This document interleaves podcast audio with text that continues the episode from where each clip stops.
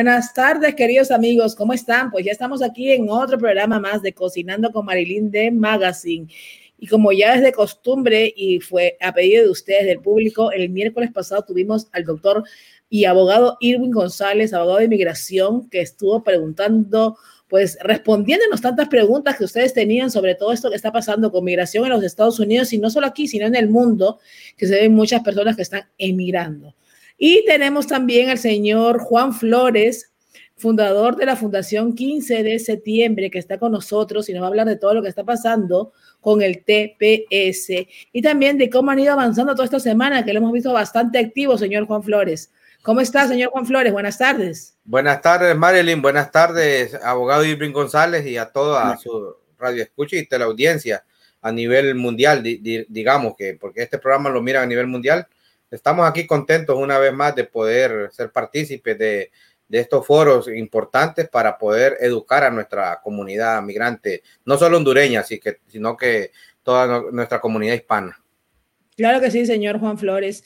Hay mucha eh, información, vamos a decir, que quizás las personas requieren y no tienen la información correcta en estos momentos. Y para eso tenemos el honor de tener con nosotros al abogado Irwin González, que va a estar diciéndonos de las últimas tres, pues obviamente leyes que firmó nuestro presidente Joe Biden y en qué repercutiría, quiénes podrían de verdad ser beneficiarios y obviamente también aclarar de que todas las personas que están afuera comenzando a emigrar a Estados Unidos porque obviamente escuchan al presidente que quizás va a haber una amnistía y que va a haber muchas cosas en la información incorrecta, se están alentando a salir de sus países y vemos que se están quedando varados en muchos otros países pasando sumamente muchas dificultades, como hemos estado viendo imágenes durante todas estas semanas. Así que, abogado, buenas tardes. Empecemos con usted. ¿Cómo está? Bienvenido. más bien, usted. Muchísimas gracias por tenerme de nuevo. Un placer.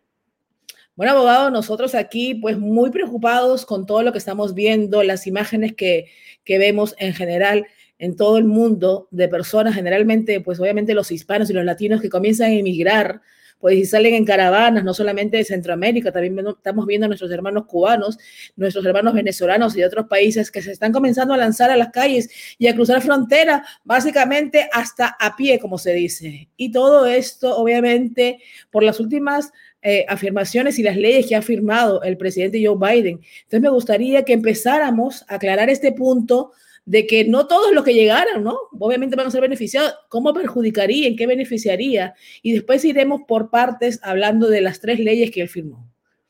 Así es. Eh, una cosa que tenemos que recordarnos es que son órdenes ejecutivas. Eh, lamentablemente no tienen, no son ley y no tienen eh, el, el poder, si se quiere, que tuviera una ley. El presidente tiene ciertos derechos como el presidente para poder firmar órdenes ejecutivas como lo que ha hecho ahora para reunificar familias, para hacer el proceso de asilo eh, no tan arduo, si se quiere, como era anteriormente, y para los otros procesos de inmigración. Eso es lo que ha estado haciendo él hasta ahora, pero como decía usted al principio, tienen que tener mucho cuidado a las personas porque no quiere decir que todo el que logre llegar aquí y toque la puerta de los Estados Unidos van a decir, entre y vamos a concederle un asilo, entre y vamos a darle un beneficio. No va a ser así. El asilo es una de las cosas más difíciles de comprobar. Yo diría que es un, un porcentaje bien pequeño del total que recibe un asilo y por lo tanto tienen que tener cuidado y mi opinión es no arriesgarse y comenzar estas caravanas, no arriesgarse a tratar de venir aquí porque quizás se van a enfrentar con una realidad que no, no es lo que ustedes quieren. Claro que sí, abogado. En realidad, como usted dice, son órdenes ejecutivas y todo esto todavía está, tiene mucha tela todavía, vamos a decir, que coser. Así que es muy importante que las personas estén al tanto de todo esto y que obviamente pues no pongan en riesgo su vida pues saliendo de los países a un futuro en realidad incierto todavía hasta cierto punto, porque todavía nosotros aquí en casa tenemos también muchas personas que están luchando pues obviamente por su estatus legal. Y hablemos un poquito de esas órdenes, eh, abogado. Eh, hay una que, que dio, fue la primera que dijo reunificación de familias en la frontera. ¿Qué significa eso en realidad? ¿Qué abarcaría? ¿Quiénes se beneficiarían? Bueno, la reunificación de familia esta es eh, en gran parte lo que tiene que ver con lo que hizo la administración de Trump, que básicamente amenazó a los padres que estaban ingresando con sus hijos y le dijo a ellos, perfecto, ustedes quieren un asilo político, los vamos a mantener detenidos a ustedes y a sus hijos menores de edad, menores pudiendo ser muchachitos de un año, de dos años, de tres años. La otra opción que ustedes tienen es, vamos a dejar que sus hijos salgan de detención, vamos a ponerlos con familias, con, ciertos centros para que puedan llevar adelante sus casos de asilo, pero ustedes tienen que rechazar el caso suyo y regresar a su país. Entonces, eso es lo que hizo eh, la administración de, Trump. Una de las cosas que tenemos que dar una gran gracia a esa administración que no sabe lo que estaba haciendo, que separó a esas familias a propósito y si se quiere casi para hacer que esos casos de los muchachos se lo negaran también, porque inmediatamente un juez puede decir, bueno, la situación no puede ser tan mala si sus padres regresaron a los Estados Unidos. Entonces, esa es la reunificación que se quiere, es tratar de reunir de nuevo a esos muchachos con sus padres para que todos puedan seguir un proceso de asilo eh, en los Estados Unidos. Claro que sí, abogado. Y es importante, yo creo, obviamente, reunificar a esas familias. Se sabe que hay muchos niños que eh, han sido separados de sus padres y sus familiares y todavía hasta el día de hoy no se saben ni dónde se encuentran. Así es. Así mismo es. Lamentablemente, eh, el gobierno ha perdido el, dónde están necesariamente esos niños que, que francamente es algo devastador y creo que es algo que esos padres eh, pudieran hasta denunciar eh, al gobierno federal por lo que ha hecho. Lamentablemente, cuando decimos denunciar al gobierno federal, sería el gobierno que está en el poder ahora, aunque no tenga que ver nada con, Joe, eh, con el presidente Biden, porque es el que está en el poder en estos momentos. No, van, no pueden demandar, si se quiere, al, al expresidente Trump en su carácter personal. y, es una lástima, lamentablemente. Claro que sí, abogado, en realidad que es una lástima. Y es por eso que nosotros, de alguna manera, pues tratamos de informar con los profesionales como usted, para decirle a esas familias que cuando nosotros vemos que salen con niños, ¿no? Pueden pasar muchas cosas, se ven cosas atroces y en ese camino también, no solamente es que pierdan la vida, sino que en el, otro, en el otro caso sería que pierdan a los niños, que deseen por un lado y después los padres jamás nunca se vuelven a ver. Entonces, todo eso queremos evitar, porque la base, pues obviamente, de todo ser humano es su familia. Entonces, es muy importante cuidarla y protegerla. Sabemos la situación que hay en el mundo, de la misma manera la estamos viviendo también aquí nosotros en estos momentos, cada quien a su manera, pero también estamos en una crisis interna. Así es, así mismo es, y tenemos que recordarnos que si es un proceso de asilo político, el asilo, como decía anteriormente, es una cosa bien difícil de comprobar, y el hecho que hay problemas en ciertos países como en Venezuela, como en países centroamericanos, no quiere decir que a todas esas personas le van a dar un asilo.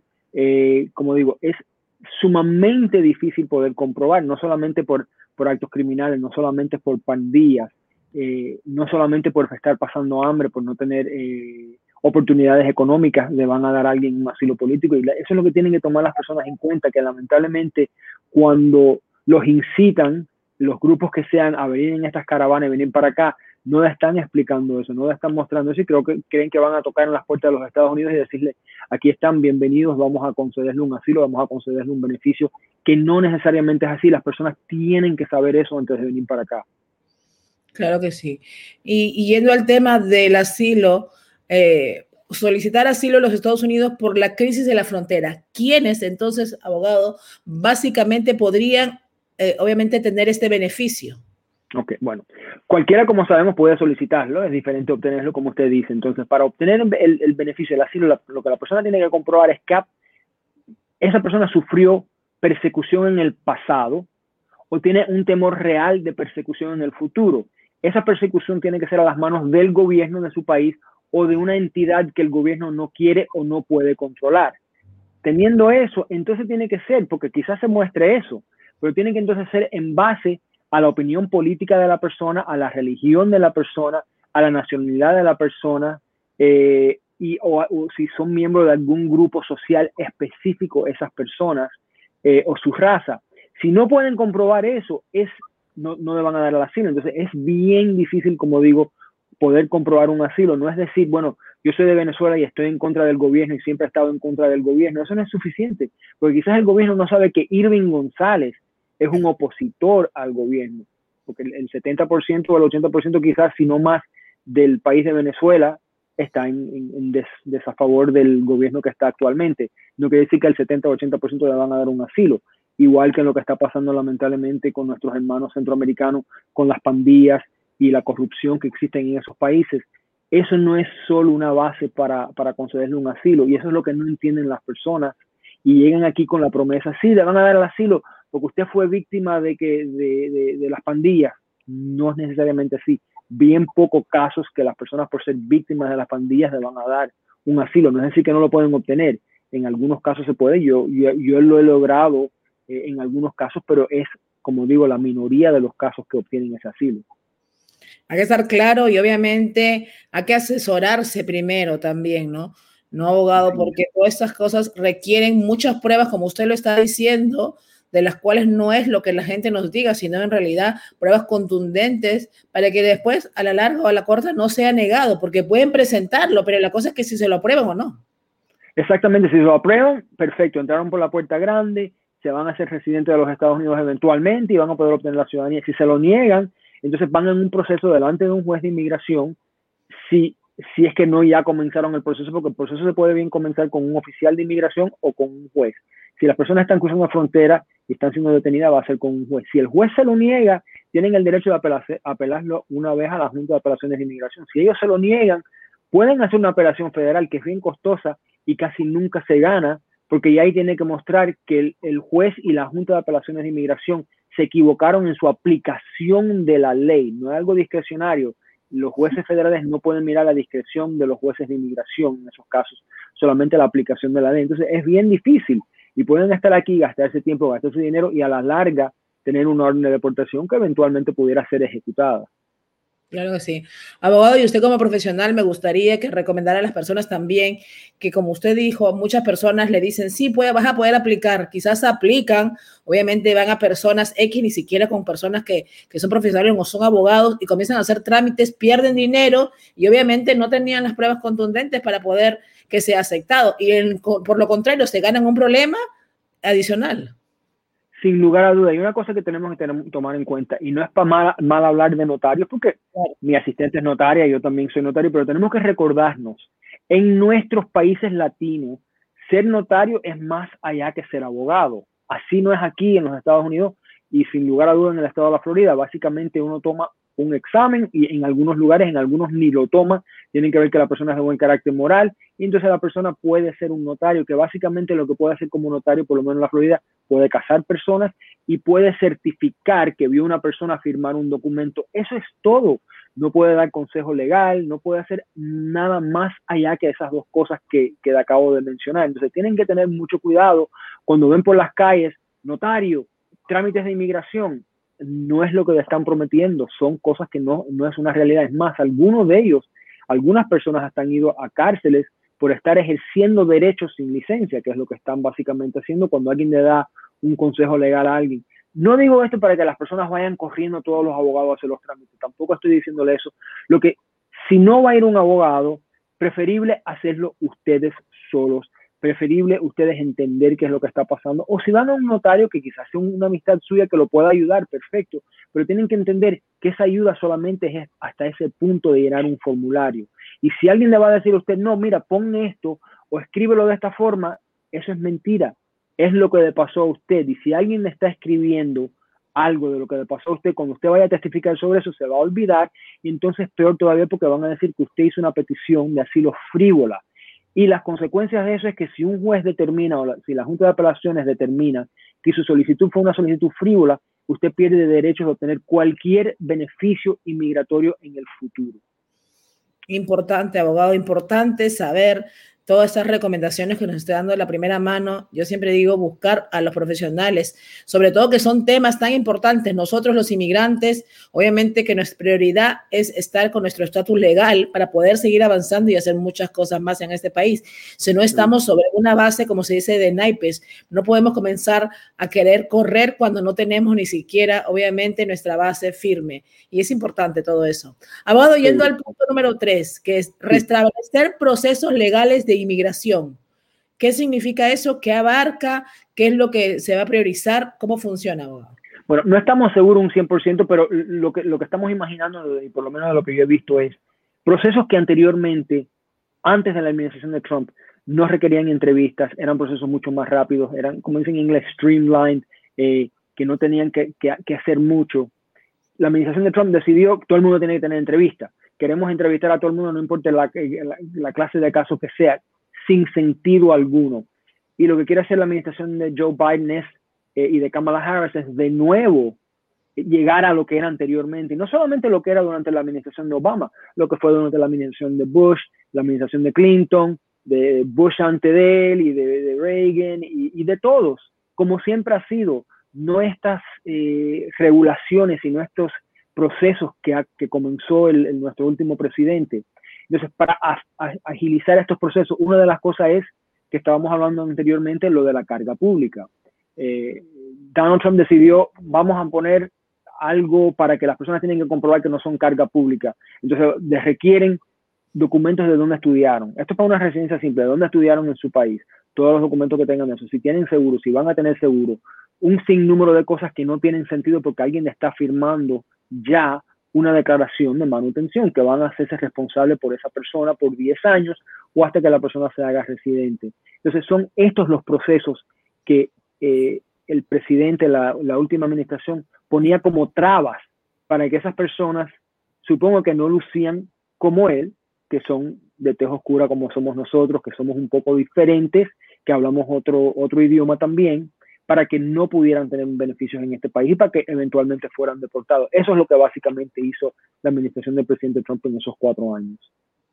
Increíble, abogado. Increíble todo lo que se está viendo. Pues y obviamente a tomar nota, como dicen por ahí, a tomar nota. Ahí comienzan a entrar algunas preguntas, vamos a responder unas preguntas. No podemos responder todas, obviamente, por el tiempo. Pero acá dice Tania Genao, ¿por qué me niegan una I-130 y yo soy ciudadana americana y la negaron a mis hijos? Bueno, no deseo decir, me hace falta saber un poco más, pero razones por las cuales se la puedan haber negado es que usted no mostró documentación de que ellos eran sus hijos, no mostró las actas de nacimiento correcto, le mandaron a pedir algún documento eh, que usted no le proveyó a ellos, porque, porque si, si son sus hijos biológicos y no son adoptados, tienen que aprobar el I-130. Ahora bien, hay un caso en donde uno pide a un hijo que se considera un hijo, pero de verdad es un hijastro porque uno se casó con el padre o la madre de esa persona, ¿no? Si ese muchacho tiene ya 18 años cuando usted se casa y usted es ciudadano y lo va a pedir y no es el hijo biológico suyo, no puede, pues, es una base por la cual pueden eh, negar el I-130. Pero si nos puede volver a escribir rapidito y nos explica un poco más, le puedo dar una respuesta más contundente. Claro que sí, abogado. Aquí hay otra pregunta que entran a través de los grupos que están compartiendo en estos momentos y nos dicen, eh, abogado, yo pedí a mi papá hace más de dos años. No hice más nada, lo dejé ahí. Cuando me pidieron que enviaran papeles, no envié nada. ¿Puedo retomar eso o tengo que empezar de cero? Yo soy ciudadana americana. Es posible que tenga que comenzar de cero. Lo que yo diría a ustedes es, mira a ver dónde es que le pidieron los papeles. Si ya le aprobaron el I-130 y los papeles que le estaban pidiendo eran en el Centro Nacional de Visas, es posible eh, quizás retomar el caso explicándole a ellos que por favor usted pagaría esas tarifas de nuevo. Si todavía estaba en inmigración y demandaron a pedir documentos que usted no se los envió, ese, ese proceso queda nulo y casi seguro que denegaron el I-130, pero tiene que ver qué es lo que ha pasado exactamente con el I-130 y si ya está en el Centro Nacional de Visas y de esa forma a ver si se puede retomar. Usualmente con el Centro Nacional de Visas, si pasa más de un año, no se puede retomar el caso, eh, excepto en circunstancias excepcionales. Abogado, buenas tardes. Nos dicen, mi hija es DACA y nos dijeron que ella podía pedir a sus padres. ¿Eso es verdad? Para nada. Los, los, muchachos que son DACA, no, lo único que tienen es el beneficio ese de DACA, una acción diferida. Ellos no son residentes, no son ciudadanos. Es más, el único hijo que puede pedir a su padre es un hijo ciudadano americano. Un, un, hijo residente no puede solicitar eh, a sus padres.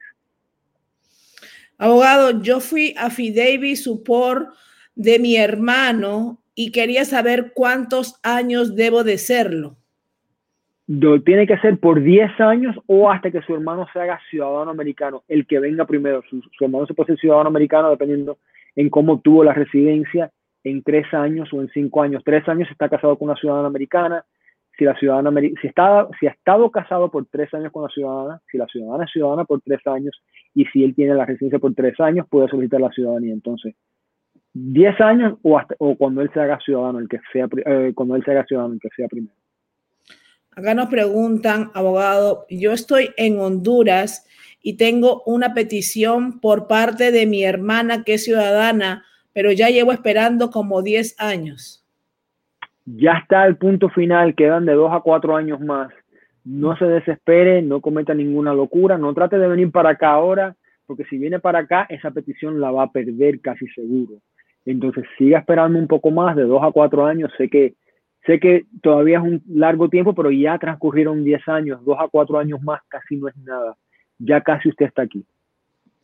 Otra pregunta. Yo soy de Venezuela, abogado, buenas tardes.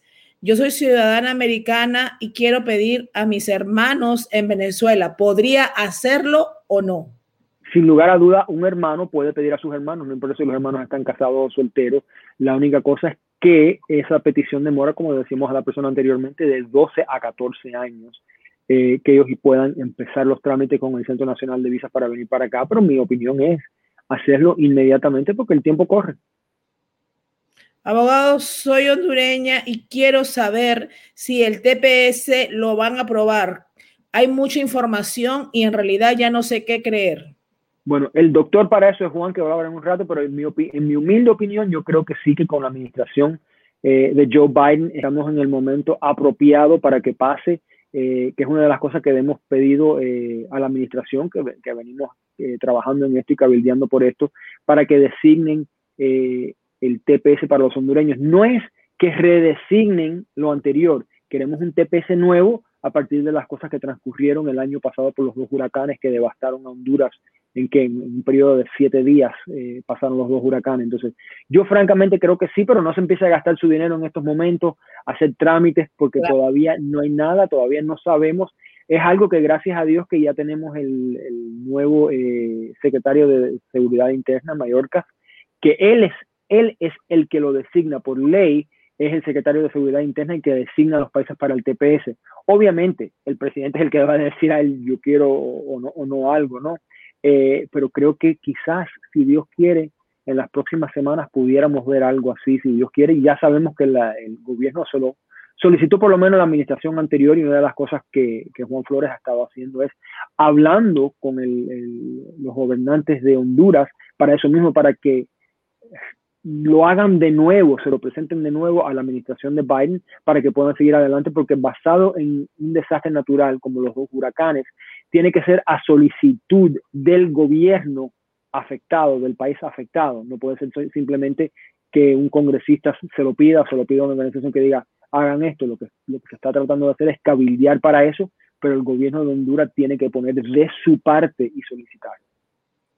Claro que sí. Abogado, acá hay otra pregunta para ya pasar con el señor Juan Flores también, que imagino que tiene varias preguntas ahí. Dicen, yo soy ciudadana americana, tengo a mi papá allá en mi país y quiero pedir también a mis hermanos que son solo por parte de padre. ¿Podría hacerlo o no? Puede pedir a su padre sin lugar a duda. Una de las cosas que tienen que ver es si su padre y su madre estuvieron casados, una serie de, de cosas que porque tienen que comprobar que de verdad usted tuvo esa relación de hija y padre con él, porque si no la tuvo, es más difícil obtenerlo. Pedir a sus medios hermanos, de nuevo puede pedirlo si usted puede mostrar que esa relación con su padre existió eh, y cómo se muestra eso con fotografías, que ustedes convivían, eh, ciertos documentos así, pero yo diría que sí, que usted puede seguir adelante, sería una petición por cada uno de ellos. La petición de su señor padre es una petición inmediata, que quiere decir un año y medio a dos años si se arregla porque Dios quiera esto de la pandemia, debe estar ya su Señor Padre aquí. Sus hermanos iban a demorar de 12 a 14 años poder estar aquí, pero comience. Claro que sí. Acá nos comienzan a escribir muchas personas también de Honduras que están luchando, obviamente, por el TPS. Una pregunta, abogado. La hija de mi esposo es ciudadana americana. Ella puede pedir a su papá, pero mi hija tiene 17 años. Volvemos al tema, es media hermana entonces, ¿no? Sí. Ok, entonces ella quiere pedir, déjeme entender la pregunta otra vez. La, la, muchacha quiere pedir al padre biológico. Claro. Ok, si la hija quiere pedir al, padre biológico, nunca hay un problema. El hijo tiene que tener 21 años para poder pedirlo.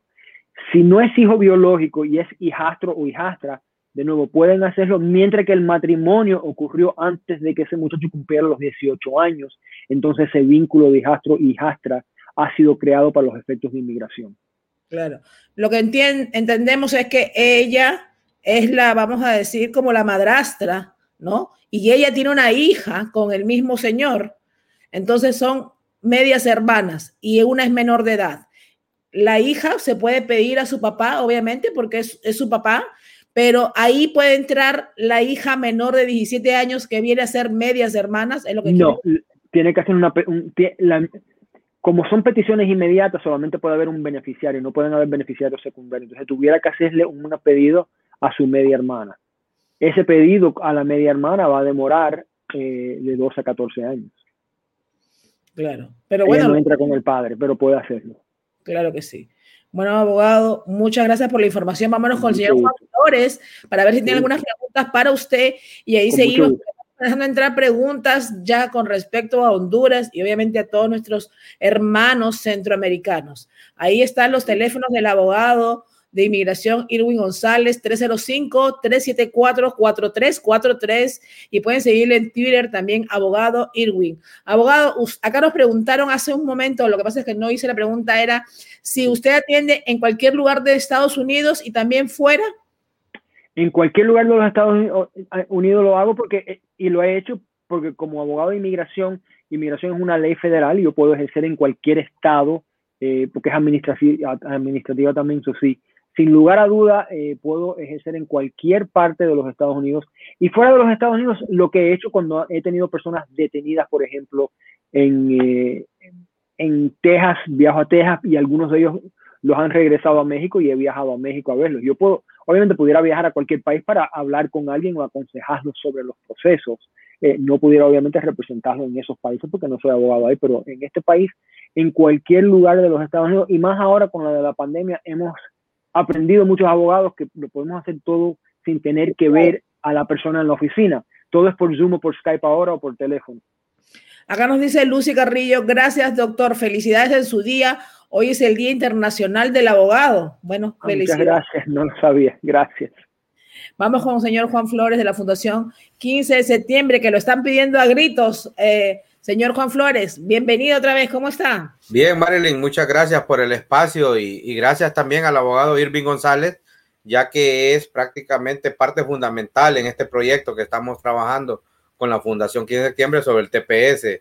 Hartas horas de trabajo, haciendo cartas, asesorándonos en todos estos temas y como usted vio, asesorándolos eh, para que sea transparente, para que también nuestra comunidad no caiga en estafas de que ahora mismo andan muchos abogados eh, poniendo videos y diciendo contácteme para ver cualquier gestión que quieran, donde ahora mismo están las peticiones, pero no hay nada concreto sobre lo que es la petición del TPS, que muchos hondureños, más de un millón de hondureños, podría decir, están a la espera de, esta confirmación, pero se viene trabajando arduamente, Marely. Claro que sí, señor Juan Flores. Por ahí había muchas preguntas en relación al TPS, cómo ha ido avanzando, que les urge, que se encuentran desesperados y no saben qué hacer. Pues ahí varias preguntas casi de lo mismo era el señor Juan Flores que nos estaban ahí pidiendo a la gente que estaba en sintonía. Sí, efectivamente, nosotros como le digo, todo el equipo, incluso hasta el abogado Irving González, estamos trabajando fuertemente no así sentimos que la parte del gobierno es, muy aislado lo que se está haciendo. Eh, la última reunión que tuvimos el abogado y todo el equipo de la fundación con el gobierno de Honduras en Washington era que volviera a hacer la solicitud. Ya habíamos tenido la primera reunión en noviembre, se hizo la solicitud que hicieron, pero ahora pasamos a otra etapa donde hay una nueva administración, pero eh, ha salido en medios de comunicación de nuestro país, en Honduras, que el canciller está retomando otra vez estas pláticas y posiblemente puedan hacer esta petición eh, de nuevo, pero nosotros estamos, como le digo, siempre trabajando adelante, como se trabaja en este país. Hemos solicitado de nuevo una reunión con, con nuestro gobierno en Washington para que nos diga cuáles son los avances, pero también nosotros no los hemos dormido en los laureles. Hemos enviado una carta al presidente John Biden, al señor presidente de Estados Unidos, donde le hemos expuesto los motivos de por qué necesitamos un TPS, aduciendo también que el 4 de diciembre el canciller de Honduras puso en la mesa del presidente Donald Trump una petición y que puede acogerse de esta petición que urge para los hondureños. Y no solo eso, un alto ahora mismo a las deportaciones, porque eso, eso está pasando. Todavía todos son órdenes ejecutivas, como dice el abogado, nada es ley concreta, pero un TPS sí nos vendría a, salvar debido a que es basado en ley. El abogado hoy me estaba explicando que era basado en la ley, abogado, si nos puede confirmar en qué ley es que nosotros podemos ampararlos para este TPS. Es la sección 244 de la, del Código de Inmigración, que es el que tiene que ver todo con el TPS. Eh, entonces eso es muy importante, Marilyn, porque lo que explicaba el abogado, que hay que educarnos, que es si califica, usted tiene un beneficio. Ahora mismo Honduras califica con esta ley 244, porque dice que si hay un país, y el abogado lo podría explicar mejor, sufre una catástrofe natural o una guerrilla, un país le puede solicitar esta petición de un TPS, un estatus temporal para sus ciudadanos, mientras el país vuelve a, su normalidad. No obstante, a las pedidas de asilo, que muchos hondureños pueden eh, acogerse a este asilo político, pero es un proceso bien largo, devastador y hasta caro económicamente para hacer esta gestión, pero no todos, no todos los hondureños pueden acoger esto, porque muchos hondureños aducen de que no tienen trabajo y por eso ellos no van a recibir un, un beneficio sobre migración, eh, digamos, el asilo político, porque parece que se convirtió en una moda decir asilo político y es ahí donde todo el mundo queda en una laguna. Pero esta petición de TPS basado en esta C244, eh, 244, como dice el abogado, más las lo que se ha presentado de la, de la CEPAL, de la, de la ONU,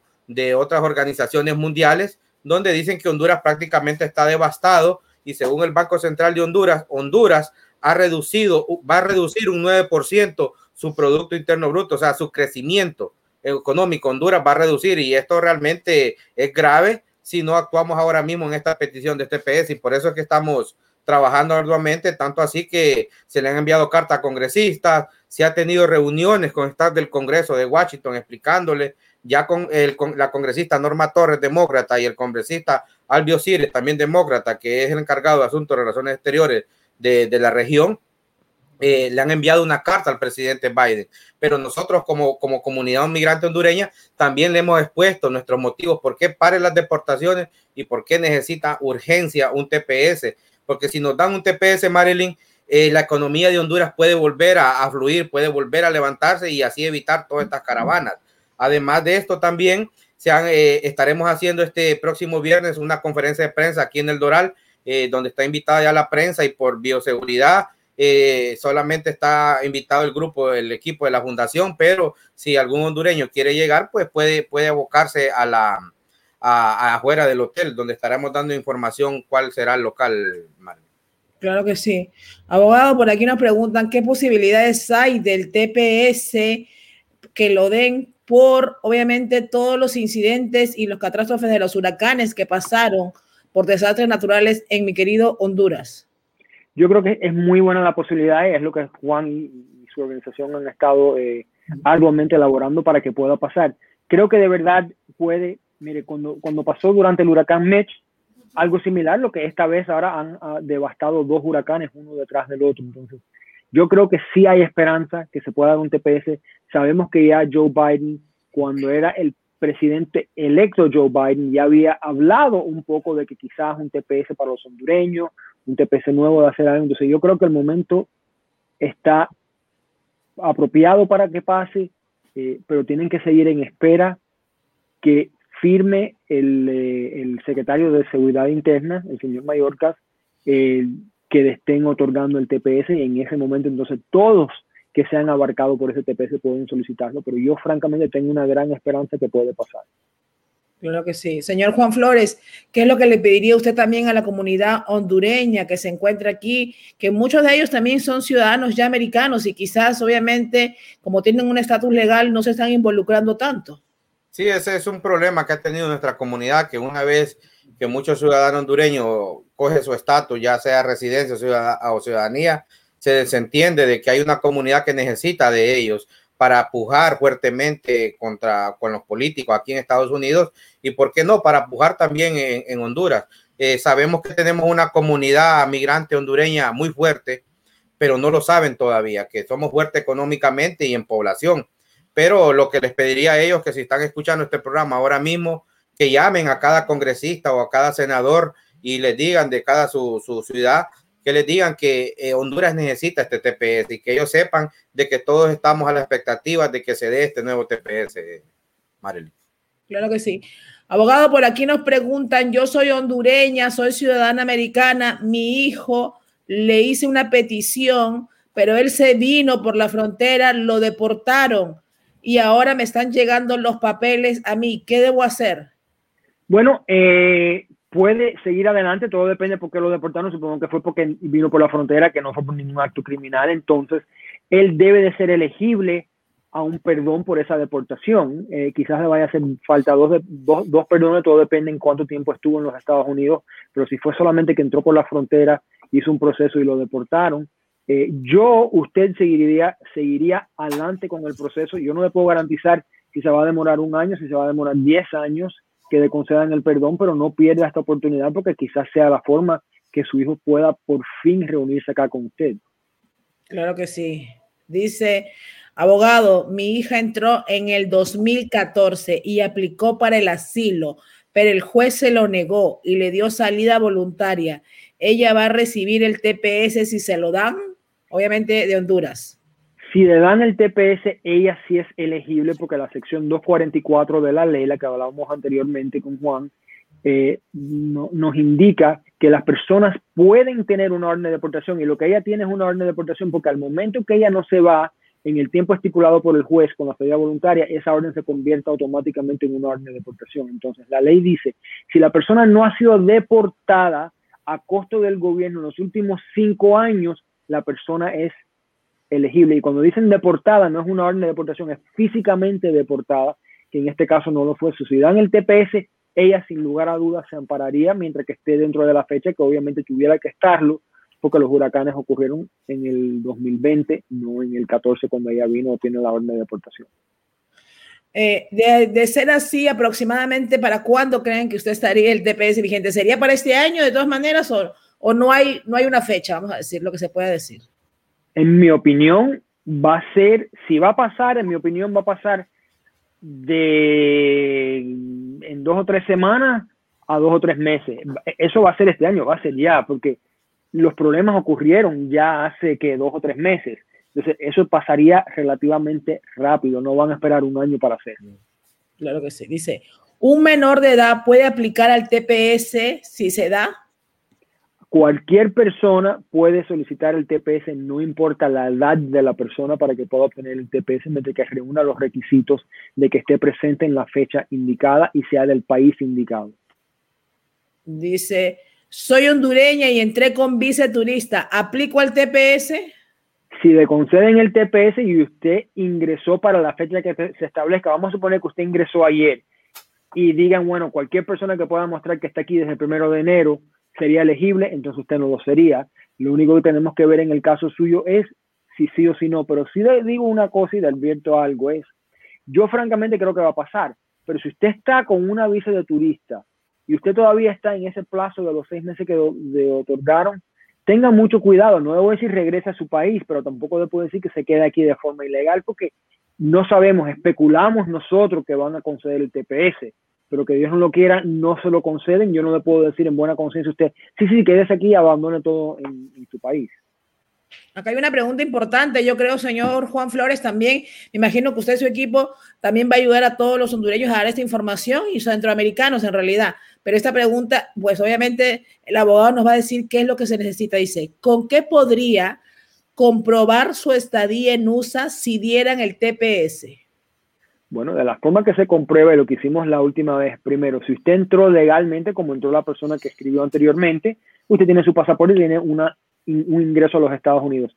Si no ingresó de esa forma, y, pero tiene una orden de deportación como la otra persona, ya puede mostrar que usted estaba presente en esa fecha. Asumiendo que no ingresó de esa forma, asumiendo que nunca estuvo en un proceso con inmigración, ¿cómo lo puede comprobar? Si usted ha enviado, que casi todo hondureño y casi cualquier persona le ha enviado eh, dinero a su familia por Western Union o por cualquier, otro vía, pueden usar esa documentación para mostrar que la persona está aquí en los Estados Unidos y que ha estado aquí en los Estados Unidos. A veces las personas han hecho declaraciones de impuestos porque han podido obtener un número de seguro social, mientras que sea real, pueden usar eso. Casi cualquier documento que pueden pensar ustedes pueden obtenerlo. Y yo les diría, si son cosas como envíos a su país, traten de conseguir toda esa documentación desde ahora porque si se da el TPS ya ustedes están preparados y no tienen que esperar hasta el final, porque recuerdo lo que pasó en el 99 cuando designaron a Honduras para el TPS, no suficientes personas solicitaron en el primer en el plazo que se dio y tuvieron que extenderlo. Tuvieron la suerte que lo extendieron, pero no es siempre así. Entonces, Si mañana sale el TPS, tengan ya sus papeles en orden, que su acta de nacimiento para mostrar que son de Honduras, tengan la documentación para mostrar que están presentes en los Estados Unidos desde cuándo y que están hasta el momento que hacen la solicitud, para que inmediatamente puedan enviar sus solicitudes y no esperar. Claro que sí. Abogado, muchas preguntas de casi lo mismo. Creo que vamos a hacer una respuesta general. Dice, mi esposa fue deportada en el 2014, ¿calificaría para el TPS? Otro dice que fue deportado en el 2012 y otro dice que fue deportado en otro año. Básicamente, aclaro un poquito esa parte. Los deportados calificarían para el TPS siempre y cuando ¿qué?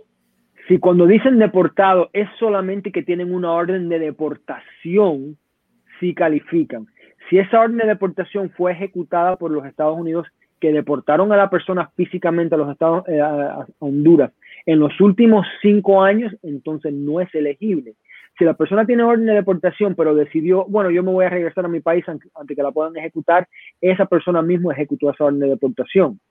Si las personas que han sido deportadas están en Honduras, no tienen el derecho, tienen que estar presentes y no pueden haber sido deportados físicamente fuera del país. Orden de deportación solo no es suficiente para descalificar a la persona.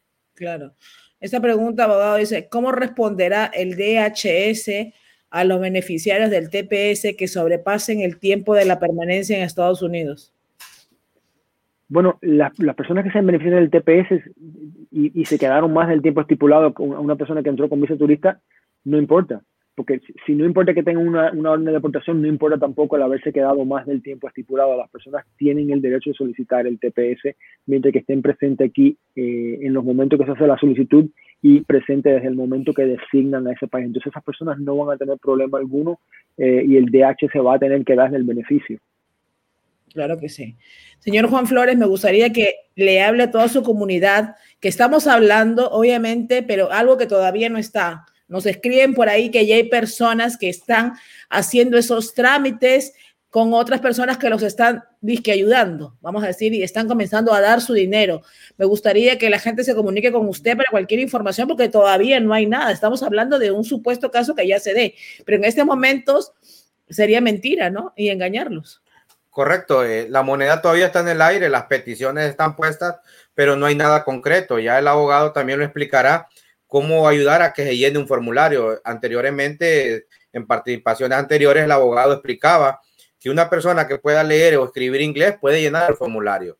Pero si una persona tiene algún problema migratorio, ha tenido algún problema con la ley, sería importante buscar un abogado, no un paralegal, un abogado y no un amigo, sino que una persona que lo pueda asesorar. Pero mientras no haya nada todavía concreto y que no sea oficial y que lo hayan dicho, porque esto si lo dicen va a ser noticia nacional, mundial, pero todavía no hay nada, así que no, no caigan especulaciones ni en estafa, pues porque ese es el problema, pero también nos preocupa que mucha, mucha comunidad migrante hondureña desconoce qué es lo que el TPS, desconoce que se está gestionando esto y también otros conocen, pero están ahí solamente, como quien dije, dormidos, esperando que, que se dé el resultado, pero sí, se está trabajando, pero hay que tener cuidado en esto, no caer en especulaciones y no caer en trampas, porque la, la moneda está en el aire todavía.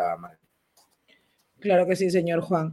Señor Juan Flores, mucha precaución con todo esto y también ahorita va a decirnos usted, pues, esa recomendación para todas las personas que todavía siguen saliendo de Honduras y de Centroamérica para Estados Unidos en estos momentos con todo lo que se está dando para que usted hable con, con las personas que están allá y sus familiares que también se encuentran allá, que también mucha gente de aquí comienza a alentarlos, también probablemente le digan, si vengan, esto se va a resolver.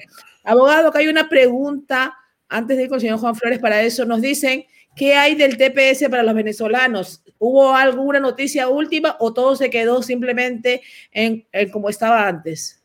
Todo se ha quedado por, por lo menos ahora con el DED, eh, que están esperando a ver que se publique en el registro federal. Una de las cosas también que dijo eh, Joe Biden cuando era el presidente electo Joe Biden es de, de, estudiar la posibilidad de darle un TPS a los venezolanos. No sabemos si lo hará ahora por lo del DED. Entonces, eso está en veremos eh, qué es lo que va a pasar por ahora, nada, pero mi opinión es, si usted es venezolano y es ciudadano americano, es residente, tiene familia que pueda afectarlo, escríbanle a sus congresistas, inúndelos por Twitter, inúndele por, por correo electrónico, inúndelo de cualquier forma que pueda hacerlo, porque créalo o no, y muchos no recordamos eso, ellos son nuestros empleados. Nosotros votamos por ellos, pero nuestros impuestos pagan los salarios de ellos. Y nosotros tenemos el derecho, cada vez que hay elecciones, cada dos años, de votarlos a ellos como votar cualquier persona que no esté trabajando bien para ustedes. Entonces, pídanselo de forma educada, obviamente, de forma correcta, que hagan algo para ayudar a las comunidades, no, no solamente las promesas que hacen muchos congresistas en el momento que se están apostulando y después se olvidan de los inmigrantes, de las mismas personas que los ayudan a llegar al poder. Claro que sí, claro que sí, abogado. Gracias por su recomendación. Señor Juan Flores, una recomendación para todos los hondureños y centroamericanos, pues, ¿no? Y no solamente ya estamos hablando de centroamericanos y hondureños, estamos viendo que están saliendo de otros países también, prácticamente en caravanas, quedándose en otros países en situaciones precarias, como lo dijimos al inicio del programa. Me gustaría que hable con usted, con, las personas y le diga su recomendación, porque hemos visto imágenes desastrosas muy de cerca y no de ahora, de ya hace un, par de tiempo atrás. Sí, es, bien difícil, Marilyn. Eh, más que todo llamar a la, a la población que está desesperada por una pandemia, por actos de corrupción, por el crimen, eh, por falta de trabajo, o falta de alimentos, por los huracanes y por todo lo que se está dando en nuestro país, decirle, ¿sabe qué? No emigre, no venga, pero realmente no hay condiciones. Ahora mismo los países, Guatemala, México, tienen sus fronteras, pues ellos han hecho prácticamente sus muros. Si es cierto, el señor Biden, su retórica, es diferente, donde está hablando que va a volver a, recomponer la vergüenza que siente que pasaron con estos niños hondureños que detuvieron, eh, no quiere decir que las puertas están abiertas. Este es un país de leyes. Este es un país que eh, usted tiene que presentar un argumento fuerte. Entendemos que todos necesitamos, pero más que todo el llamado es para las autoridades que empiecen a hacer campañas educativas que expliquen cómo funciona la migración porque hay hondureños que salen de Honduras, Marilyn, sin un pasaporte, sin una identificación, sin una nota, sin una nota de la policía, tan siquiera que diga, mire, esta es mi, mi, persecución, yo ya probé que estuve en, en Tegucigalpa y me moví para San Pedro Sula, me moví para otra ciudad y, y corro peligro en todo mi país y por eso salgo. Ni eso tienen los hondureños y no saben tampoco que aquí también hay gastos migratorios, que hay que pagar abogados, hay que pagar profesionales y otro punto bien difícil, hay algunos que no tienen ni familiares en Estados Unidos. Es bien difícil la situación, pero ya el gobierno de Estados Unidos está actuando en esta parte donde ya tiene la ley Ángel, que del congresista Elio Ángel, que prácticamente creo que en mayo entrará en, vigor,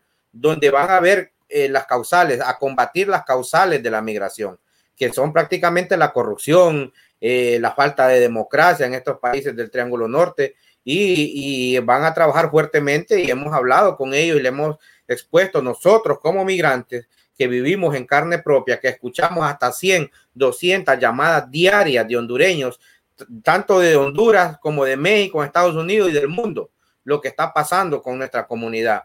Entonces eso nos da aliento porque no solo es el punto de decir, bueno, les voy a dar un estatus temporal y aquí se compuso esto, no, vamos a tener que trabajar fuertemente y por eso que nosotros andamos haciendo prácticamente una campaña a nivel nacional con nuestros propios recursos y algunos amigos que estamos moviéndolos para llevar educación a nuestras comunidades aquí en Estados Unidos, donde ellos tienen que hacer partícipe también a sus familiares y explicarles cómo funciona la migración, cómo es de difícil la situación, porque creo que emigrar no es la solución a los problemas de nuestro país, porque si eso fuera la solución, Marilyn, eh, con toda la cantidad de dinero que se envía, más de 5.700 millones anuales y con toda la cantidad que sale de Honduras, Honduras fuera un paraíso, fuera una Suiza, pero más bien se ha convertido ahora mismo en el país más pobre de la región. Prácticamente estamos ahí a la fila de, Haití y un país lleno de recursos es difícil que, esté pasando esto. Entonces la migración no es la solución, pero más que todo hay que empezar a educar, pero creo que hay que empezar a educar a, a nuestra clase política, a nuestras clases autoridades que expliquen cómo funciona la migración, no de esta forma desordenada. Ahora mismo muchos creen que porque se está gestionando un TPS, ellos van a correr, van a entrar y van a tener este beneficio. Y es muy difícil, como le digo también, Marilyn, decirle a ellos, no vengan, si cuando usted se levanta, Marilyn, y no tiene trabajo y hay desesperanza, eh, no hay solución a los problemas en un país, a usted no le queda de otra como tirarse a un abismo como están tirando los ciudadanos hondureños. Pero estos programas también sirven y yo creo que usted está levantando la voz pues bastante por sus compatriotas, obviamente, y yo siempre digo, no solo por Honduras, usted como gran líder comunitario lo hace por toda Centroamérica y por los latinos en general. Yo creo que también sirve mucho la orientación, como usted dice, de inmigración, que la gente sepa que no puede venir así como se dice sin nada, sin ningún tipo de papel, ningún tipo de documento, Muchas veces las personas llegan aquí y no tienen nada. Y igual, estando aquí, están dos y tres años sin nada también, completamente en anonimato. Y eso no va a ayudar para todos estos procesos para que tengan un estatus legal. Es importante que las personas se orienten y comiencen a hacer sus papeles para, llegado el caso, tengan todo bien y no vayan a la oficina del abogado y digan, yo tengo 10 años, pero no tengo nada a mi nombre no tengo nada, no tengo ni un papel y cómo lo pruebo. Entonces hay que comenzar a crear cosas cuando en realidad se puede ir trabajando desde ya con toda esta información que hay a través de las redes sociales hoy en día.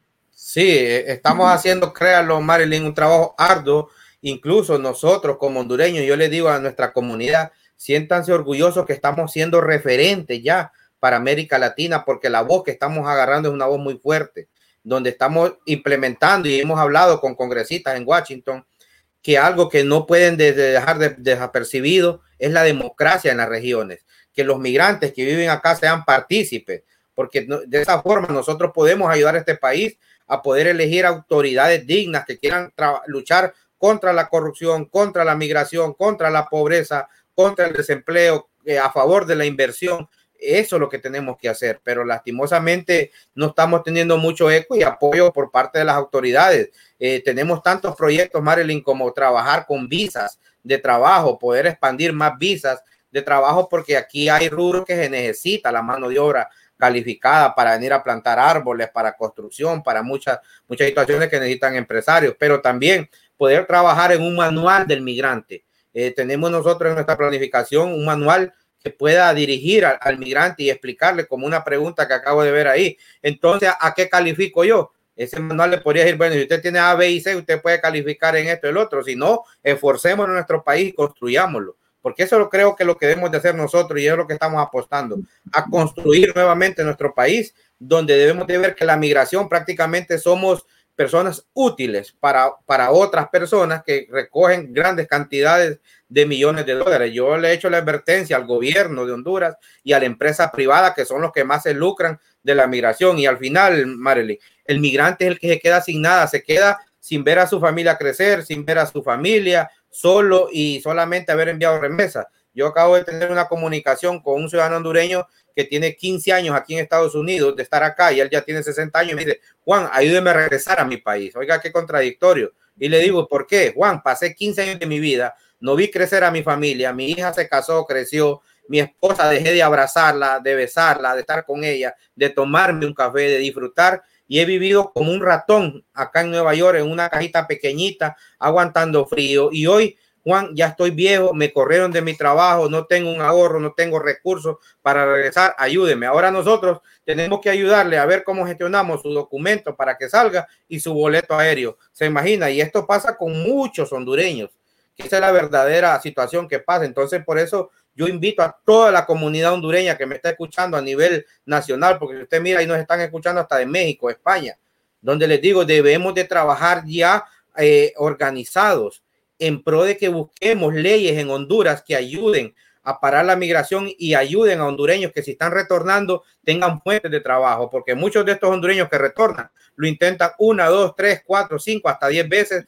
Unos logran entrar, otros mueren en el camino. Y esa es la verdad que está pasando. niñas son secuestradas, mujeres son violadas, niños son quitados sus órganos, otros viven en el secuestro y nosotros tenemos documentado todo. Por eso es importante esta presión que estamos haciendo en Estados Unidos, haciéndolo ver que nos involucren a nosotros, los que conocemos. Pero les digo a nuestra comunidad, siéntanse orgullosos que el trabajo que estamos haciendo es un trabajo de punto de referencia que se va a ver fruto muy, muy a futuro, se va a ver fruto muy pronto, pero también otras otras nacionalidades van a implementar esto porque es la única forma que podemos hacer entender de que realmente la migración no es la solución a nuestros problemas de países, Mario. Claro que sí. Usted será un pionero, señor Juan Flores, educando a todas las personas por su largo caminar y obviamente la experiencia que he ido cogiendo en todo este tiempo, con todo lo que he visto y estamos viendo con muchos países Eh, Dios lo bendiga, obviamente, y Honduras tiene un gran líder y un gran representante aquí, pues que alza la voz por ellos pero sí hace falta también representantes en otros países también. Y hay mucha gente que está mal asesorada, como decimos. Y por eso traemos aquí al abogado, porque el abogado nos va a decir las cosas como son y lo que se puede y lo que no se puede hacer y no caer en esas especulaciones, porque ya cuando comienza todo esto a decirse que se va a abrir, que va a haber beneficios, que va a haber reforma, que va a haber todo, comienzan una cantidad de personas. Incluso nos llamaron a nosotros diciendo que los están llamando, diciendo eh, pase, abóneme tanta cantidad que comenzamos a hacer los trámites. Entonces, no caer en eso. Estas personas a veces por falta de información y dicen, pues bueno, yo te voy a cobrar menos porque yo no soy abogado y te puedo cobrar esto, pero comienzan a sacarle dinero y, y no están haciendo nada. Y no solamente que no están haciendo nada, pierden dinero y también pierden, pues, obviamente, como dijo el abogado hace un momento, la posibilidad quizás que le llenen los papeles mal y de alguna manera, pues, eh, Estados Unidos le niegue completamente cualquier tipo de legalidad o algún estatus permanente. Muy importante, mucho ojo con todo eso, señores. Cualquier consulta pueden llamar ahí al abogado de inmigración Irving González, 305-374-4343. Él obviamente ahí su staff van a responder sus preguntas y como hemos dicho, todos estamos hablando, pero todavía no hay nada, como se dice dicho. Y nuestra comunidad hondureña que nos sigue escribiendo obviamente muy afectada y que necesitan, dice el TPS, los que ya están viviendo aquí en estos momentos. ¿No, señor Juan? Sí, no, es, e, es cierto, estamos, es difícil pues porque incluso yo he sentido el dolor de toda mi comunidad migrante hondureña y, y toda la región, pues porque me llama incluso de otros países desesperados, hermanos cubanos me han llamado de México, que pueden hacer? Y, y algunos de, de, incluso de Egipto me han llamado hondureños de España, desesperados, pero realmente hay que, hay que volver a enfocarnos realmente en, en, en organizarlo, como le repito, para que en estas próximas elecciones, que va a ser en noviembre, los hondureños tengamos la oportunidad de, de, poder ir a poner autoridades diferentes que quieran trabajar. Porque imagínense, Marilyn, nosotros estamos haciendo un gran esfuerzo en pro de la comunidad migrante hondureña que está sosteniendo el país. Sin esta remesa, ese país estuviera de lo peor y sin embargo no tenemos asistencia de nuestras autoridades para poder ayudar a nuestros, a nuestros paisanos, a nuestros compatriotas. Entonces, eso le da un reflejo realmente que nadie ha querido hacer nada, donde todos se lucran, menos el migrante. Entonces, estos programas son importantes para informar, para educar a nuestra comunidad, que hace falta eso, educación e invitar a aquellos que ya son ciudadanos, que pasaron todo este calvario de migración, que, que llamen a los congresistas, a los senadores, que se involucren en proyectos a favor de esta comunidad migrante hondureña que es rica. Aquí ya vemos, calculamos que hay un millón quinientos mil hondureños, pero creo que si empezamos a escarbar Maryland y yo que ando en diferentes ciudades, nos vamos a encontrar más de dos millones de hondureños viviendo aquí en Estados Unidos. Señor Juan, acá nos hace una pregunta para usted. ¿Y cómo vamos a salir adelante si para empezar aquí ni los consulados hondureños lo ayudan. Quiero tramitar mis documentos, no contestan, no citan, no tratan mal. ¿Cómo hacemos entonces, señor Juan Flores? Bueno, nosotros ya estamos, ya estamos trabajando en eso. Este es un problema de actitud, Marilyn, porque no podemos estar solo quejándonos en, en las redes sociales. Hay que ir a tocar las puertas. Señores, usted es un empleado mío. El hecho que yo vivo aquí en, Estados Unidos y ustedes sean parte del gobierno no quieren decir que ustedes son superior a mí. Ustedes son empleados, como dice el señor Irving, el abogado, con respeto. Vamos a llegar con respeto. Y eso es lo que hemos estado haciendo. Recientemente hicimos unas denuncias de un tráfico de influencias donde no hay citas en los consulados para pasaporte. Pero si usted contacta a una persona, pues puede por 325 dólares consigue transporte y la cita y le dan su pasaporte a diario. Eso no puede ser, eso es inaudito aquí en este país que esté pasando eso. Y un sistema fallido que tenemos también, porque nos preocupa otra cosa, Marel. Hay 14 consulados aquí en Estados Unidos, solo cuatro emiten pasaportes. Y los demás, ¿qué hacen? Y hay una gran cantidad, hay una mora de, de pasaportes, de más de 4 mil pasaportes por ciudades que tienen consulados. Y tenemos otro problema se viene una nueva identificación nacional para los hondureños, porque la que tienen ahora mismo en mayo se va a vencer. Y si usted no tiene esta identificación, usted, usted no va a poder demostrar que es hondureño. Y si no la tiene, eh, se le hace más costoso y hacer un trámite de un pasaporte o cualquier trámite que pueda hacer. Y ese es el problema, que la desinformación y que desconocemos el privilegio de tener un, un documento oficial hondureño desconoce que usted con eso puede tramitar para comprar una casa en Honduras, para hacer sus trámites migratorios, incluso para hacer trámites eh, eh, de sus pasaportes acá. Pero hay algo muy especial en esta nueva identificación, que si usted la saca por primera vez aquí en Estados Unidos, usted va a poder votar en noviembre, cosa que nunca había pasado en toda la historia de Honduras. Y es por eso que siento que el gobierno está trazando el trámite donde tuvo que haber empezado el primero de enero, pero hoy ya tenemos febrero y no tenemos fecha para cuándo. Ellos solamente nos dicen, va a ser tal día, va a ser en febrero, pero no hay algo concreto y esta denuncia ya la tiene la OEA y ya la tiene Washington también, que incluso ya le han preguntado al señor embajador de Honduras en Washington qué está pasando, qué hay esto,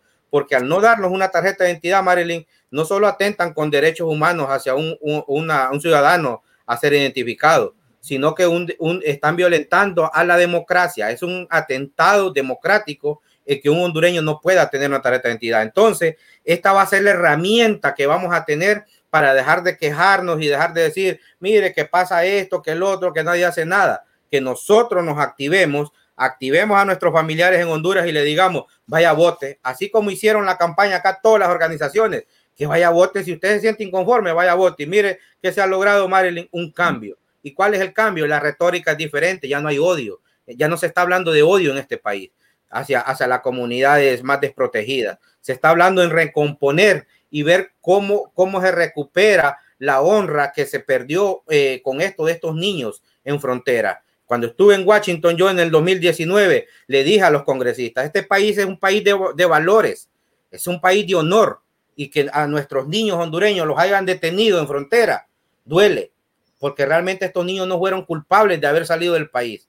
Pero para que hagamos eso también nosotros pongamos de nuestra parte, porque ese es un problema que tiene nuestro ciudadano hondureño. Esperan que todos hagan, todos quieren ser parte del, del proyecto, pero no del proceso, todos quieren ser parte del resultado, pero del proceso nadie, son pocos los que quieren ser parte de un proceso. Entonces es un problema de actitud también nuestra los hondureños. Porque mire, Marilyn, a mí me han enviado videos hondureños allá donde me dicen, Juan, fíjese que no tengo comida, estoy pobre. Y Marilyn me enseñan grandes manzanas de tierra verde, donde usted sabe que aquí un pedacito de tierra cuesta miles y miles. Entonces hay que, hay que inventar, hay que ver qué hacemos pero no podemos quedarnos con los brazos cruzados a que el abogado Irving González se desvele en las noches escribiendo, redactando y diciéndome, Juan, mira a ver si estamos bien ahí, espere, abogado, voy a corregirlo. Y yo enviando a la una, dos de la mañana congresistas a Washington a decir, y esta gente no duerme, ¿qué le pasa? Y como dice, es la única que nos queda y con nuestros recursos. ¿Y sabe qué es lo peor, Marilyn? Sin recursos, así con esto, como dicen, con las uñas, estamos trabajando y estamos logrando cambios, Marilyn porque ya Washington nos está escuchando, ya el Congreso de Honduras estamos haciendo gestiones para que nos escuchen, pero ¿cuál es el problema? Mi comunidad no despierta. Ahora este programa es para que hubieran mil, diez mil, veinte mil hondureños pegados y conectados. Pero como les digo, pero como no me quito esto y no enseño nada, no les interesa. Este es un problema. se han enfermado al odio, se han enfermado al morbo pero a la cosa que tenemos que educarnos, no quiere educarse nuestra comunidad. Y eso es lo que estamos luchando.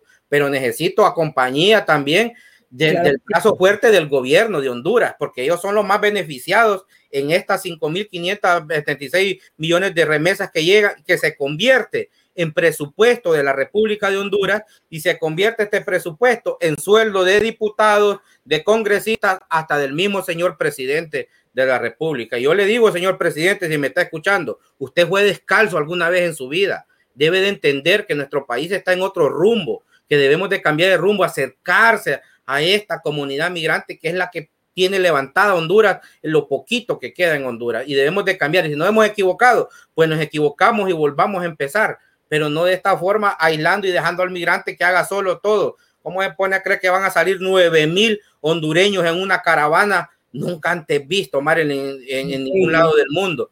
Como un país que es aliado y amigo de Estados Unidos va a permitir esto. Y por eso es que nosotros hemos apelado a la, a la robusta relación de Honduras y Estados Unidos para que le ponga mano ya a esto, le ponga un coito a esto y empecemos a hacer cambios. Pero sobre todo, la comunidad migrante hondureña debe de cambiar y todos aquellos hondureños que andan en la socialité y que andan en la burguesía, que la, la burguesía, deben de despertar y decir, hombre, estos hermanos míos son hondureños. Porque usted sabe, Marilyn, que aquí en, la Florida hay cientos de organizaciones hondureñas, cientos de hondureños empoderados. Y usted va a ver solo Juan gritando como Lora en un palo gritando y gritando, no gritando, explicando a la persona, ayudemos, ayudemos. Y no debe ser correcto eso, María. Claro que no, señor Juan. Tienen que poner todos en la mano para que busquen el cambio. Por ahí nos escribió, después llega el TPS y todos están corriendo, no tienen información, no saben ni saben a dónde acudir, ni saben qué hacer. Es realidad, es una realidad y yo creo que ya vamos a cerrar con esto el programa. Abogado, yo creo que la inmigración es una clase, tanto así como se lleva de cívica y todo, sobre todo para los latinos que viven desinformados, obviamente, y por eso cometemos demasiados errores quizás en el camino. Así mismo es, pero gracias a programas como el suyo, gracias a personas como Juan Flores que traen eso a la luz, eso es lo importante, eh, que, que, ustedes sigan transmitiendo esta información, porque es la única forma que nuestras comunidades van a saber qué es lo que están qué es lo que está pasando y qué es lo que deben de hacer. Abogado, vamos a ir con el ABC, básicamente lo mínimo, de ser mañana aprobado el TPS. La persona llega a su oficina y le dice, abogado, yo tengo el dinero porque he trabajado, he juntado y quiero que me ayude. Y llega, ¿qué documento necesita? Por lo mínimo, para poder aplicar a algo. Porque hay gente que me dice, no tengo ni pasaporte ni identificación. Entonces, ¿en qué estamos? hace falta un acta de nacimiento sin lugar a duda para mostrar que la persona es hondureña. No sé decir si van a pedir algo que tenga una fotografía como un pasaporte, un documento de identidad, pero en todos los TPS anteriormente con un acta de nacimiento era suficientemente que sea un acta de nacimiento original, que tenga los cuños, los sellos, todo lo que tiene que tener y documentación que muestre cuándo comenzó la persona a estar en los Estados Unidos y que estaba presente en el momento que se designó el TPS. Eso es lo que yo diría. Pero, viendo un poquito más allá, si ustedes me pueden conseguir documentación que muestre que ustedes han estado aquí el último año, todo este tiempo, con lo que sea, lleven más que menos porque así podemos mostrar la inmigración y decirle, mira, aquí tienen su paquete. Y nosotros lo que hacemos en la oficina cuando hacemos los casos es se procesa con toda esa documentación y se trata de sacar lo antes posible.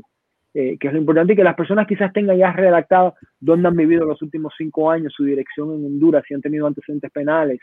No empezar a sacar ahora reportes de la policía porque puede ser que se venzan. Pero eso es lo mínimo que deben de tener por lo menos para poder ya comenzar sus trámites.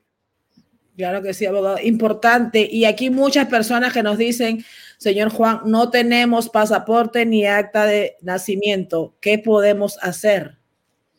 Bueno, lo que, lo que les sigo diciendo, hay que ir a tocar las puertas de los consulados. Yo estoy viajando, este sábado estuve en North Carolina, en Raleigh, fui a tocar las puertas del consulado, lastimosamente cerrados, porque realmente, realmente es que nosotros estamos fallidos en todo pero seguimos insistiendo y seguimos presionando para que realmente nos den, aunque sea este servicio, Marilyn, que no es de gratis, cuesta 75, 80 dólares un pasaporte. Recientemente dicen que elaboraron en el 2020 10 mil pasaportes, donde fueron casi 6 millones de dólares.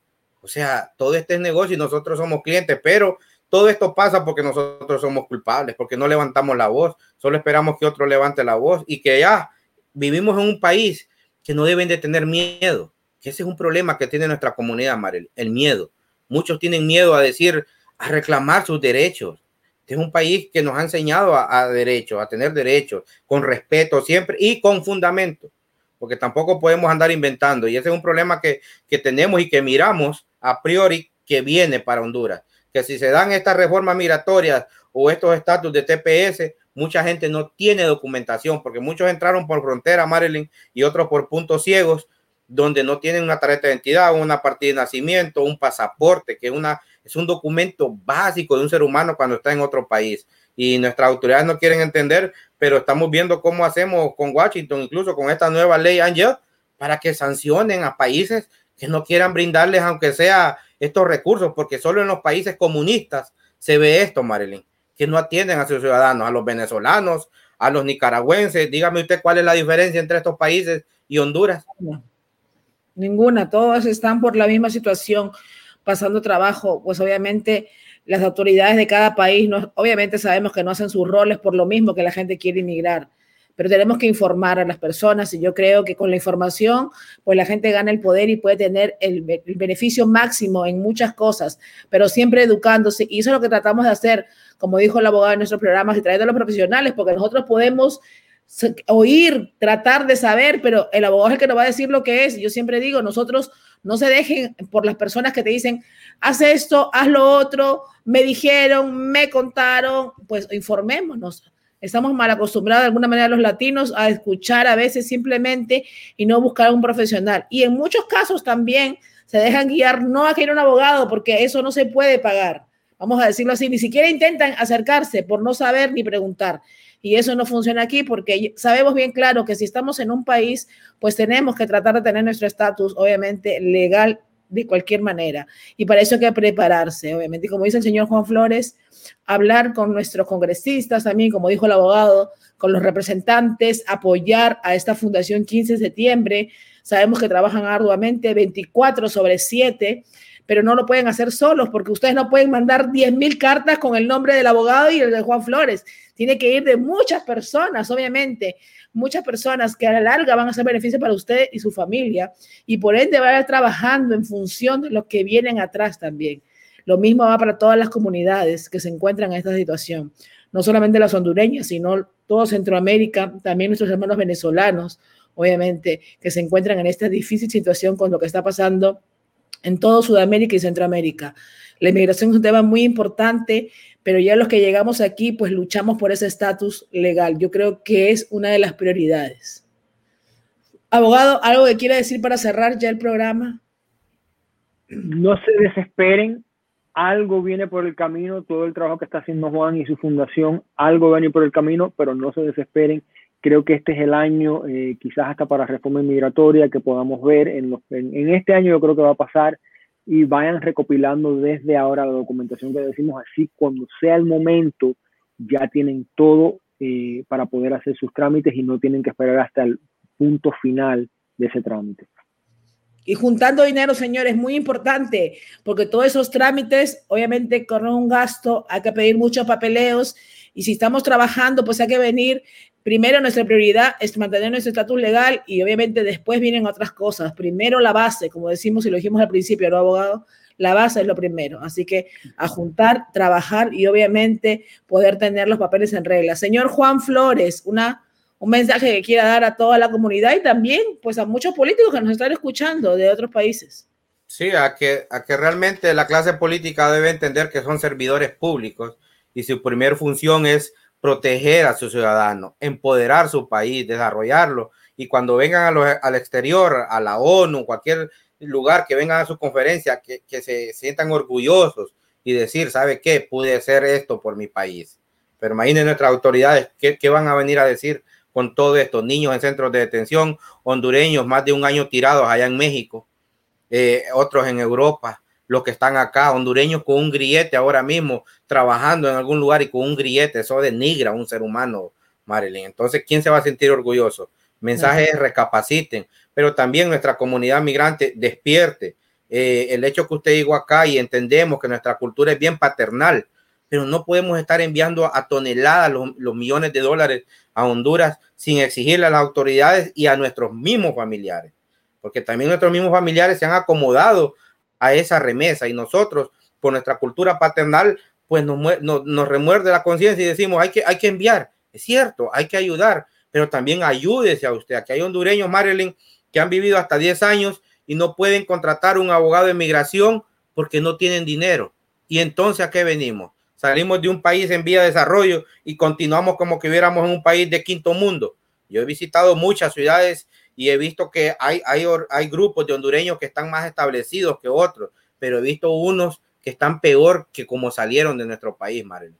Entonces, nuestro, nuestro llamado es a todo aquel hondureño que, que empiece a educarse, que acompañe estos programas, que acompañe a la Fundación 15 de septiembre, que este domingo estaremos en New Orleans ya en nuestras páginas de la Fundación 15 de septiembre Facebook está, vamos a postear la dirección para hacer foros informativos. Foros que los mismos consulados tienen que estar haciendo, pero no lo hacen. Lo único que saben hacer es salir a defenderse de, cada, de cada necesidad que le estamos pidiendo nosotros que hagan ellos. Entonces, hay que cambiar la forma. Eh, vivimos en un tiempo que esta pandemia nos enseñó realmente que éramos frágiles, que no somos nada, no somos nadie, ¿verdad? Y que, no, no, que toda la riqueza del mundo que tengamos no nos va a servir, Marilyn. Hay muchos empresarios millonarios en Honduras que antes venía acá a tomarse su copa de vino y su habano por toda esta avenida de Brick, del Collins.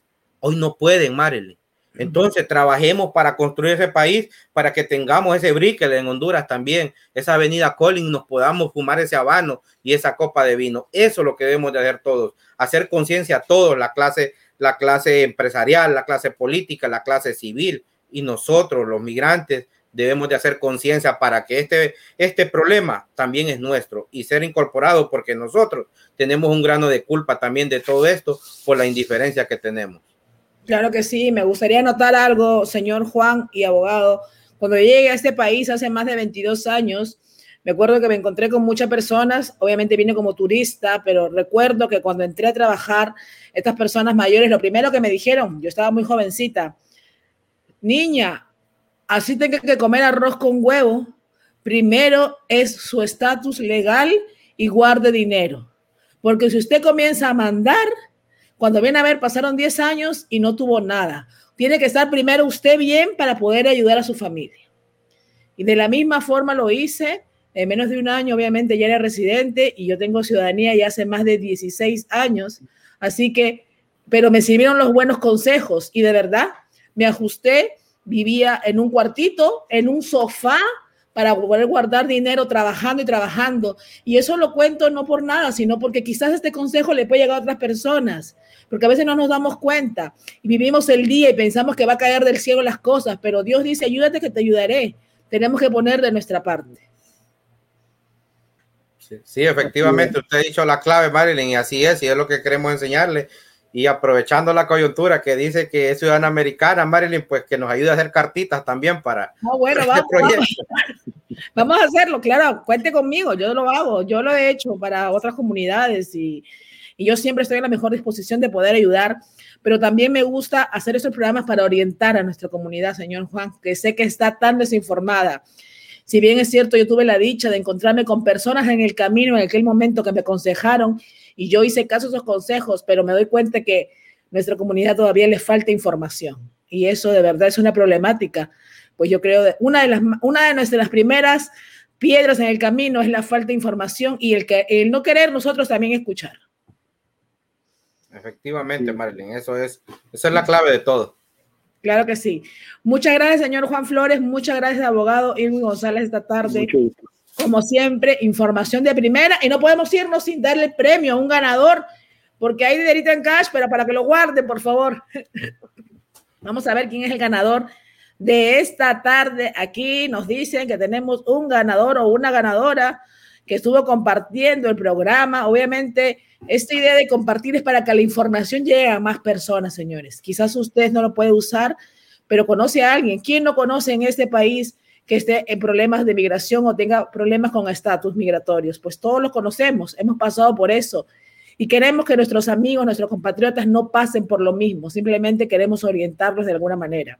Comuníquese también con la Fundación 15 de septiembre. Señor Juan Flores puede darnos sus teléfonos, porque obviamente que la Fundación y el señor Juan Flores trabaja, como dice, por amor al prójimo, pero también necesitan fondos, así que ¿Cómo se pueden comunicar con usted, señor Juan Flores? Sí, al 954-624-6579, a nuestra página de Twitter también, Fundación 15 de septiembre, en Facebook, Fundación 15 de septiembre, Instagram también, Fundación 15 de septiembre y, y un granito de arena. Podemos ayudarle a otros que necesitan, porque la verdad que nuestra comunidad, nuestro pueblo, necesita mucho de todos los buenos hondureños y que esta pandemia y todo lo que está pasando nos abra este corazón para poder ayudar, nos está dando la oportunidad de servir a personas, no de enriquecernos y de aprovecharnos, de servir. Y eso es lo que está, se está dando esta coyuntura para poder servir. Y usted sabe las bendiciones que usted tiene cuando sirve, Marilyn. Claro que sí. Dios mediante, obviamente, los siga a ustedes bendiciendo para que siga ayudando a nuestra comunidad. Nos dicen que ya tenemos un ganador o una ganadora. A ver, nos dicen que la ganadora es Emilia del Valle Blanca, que está conectada. Felicidades por el premio pues hoy día pasamos las 100 vistas, así que vamos a ver cuánto fue el premio de ella, pues comuníquese a través del mensaje con nuestras redes y la producción se pondrá en contacto con usted para hacer entrega del premio. Muchas gracias, abogado, muchas gracias, señor Juan Flores, y pues cualquier cosa cuente conmigo, ya sabe, simplemente dígame lo que tengo que hacer y ahí estoy yo apoyándolos. Listo, Marilyn, muchas gracias, gracias, abogado, y, y que no desesperen nuestros hermanos en México, el TPS estamos trabajando y este viernes tenemos una conferencia de prensa a las 10 de la mañana que anunciaremos el lugar. Claro que sí, este viernes estaremos pendientes de esa conferencia que usted va a estar dando y abogado, como siempre, usted bienvenido al programa para dar información de primera. En realidad, lo que usted está haciendo aquí es un servicio comunitario, básicamente dando tanta información a todos nuestros compatriotas latinos. Muchas gracias, que Dios lo bendiga. Lo propio, gracias. Gracias a ustedes. Buenas noches, de Venezuela, de Villacura, Estado Aragua. Me siento muy feliz de haber concursado en el programa Cocinando con Madeline. He ganado un premio. Me siento muy feliz. Hasta pronto. Espero volver a participar en el concurso Cocinando con Madeline. Muchas gracias, gracias, gracias. Chao y hasta pronto. Hola, mi nombre es Natasha Verdú. Soy una de las ganadoras VIP del programa Cocinando con Marilyn de Magazine. Los invito a todos a que se suscriban a sus redes sociales, participen en el programa para que puedan ser un ganador. Acá tengo mi comprobante. De verdad que el programa es excelente. Saludos. Aquí estoy con mis premios. Gracias a Cocinando con Marilyn de Magazine y gracias a mi hermana Karina que me envió esto desde los Estados Unidos. Muy agradecida, sigan participando para que puedan ganar excelentes premios como estos. Buenas noches, soy una de las afortunadas ganadoras del programa Cocinando con Marilyn de Magazine, Urbani Hoy quiero agradecer al programa por el premio de los 25 dólares. Si quieres volverte un ganador como yo, te invito a suscribirte a su canal de YouTube y a seguirlo en su página de Instagram y Facebook. Muchas gracias por todo y feliz Navidad.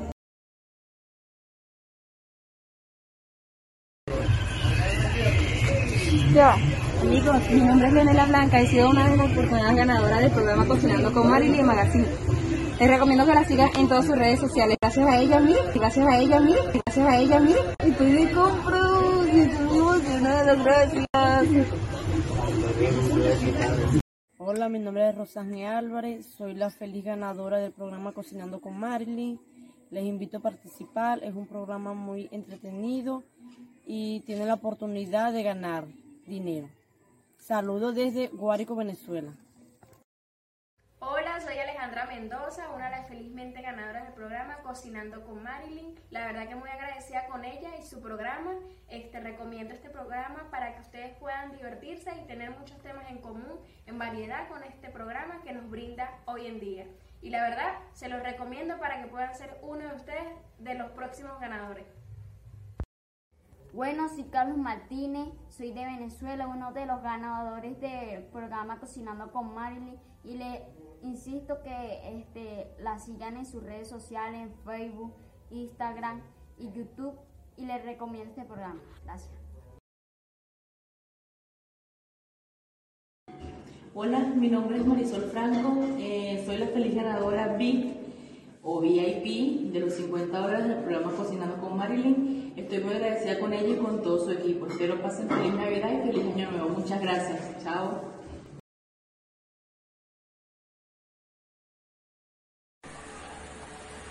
Buenas tardes, mi nombre es Rosa Montesino, venezolana, feliz ganadora del concurso Cocinando con Marilyn.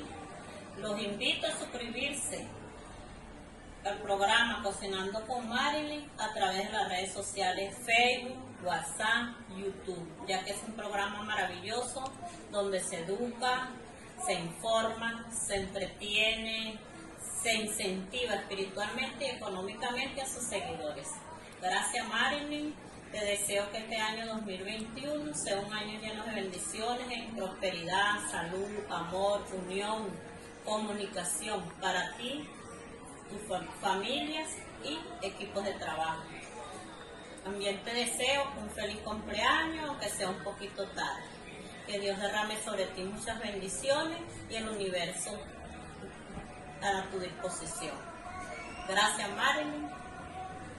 Mil bendiciones.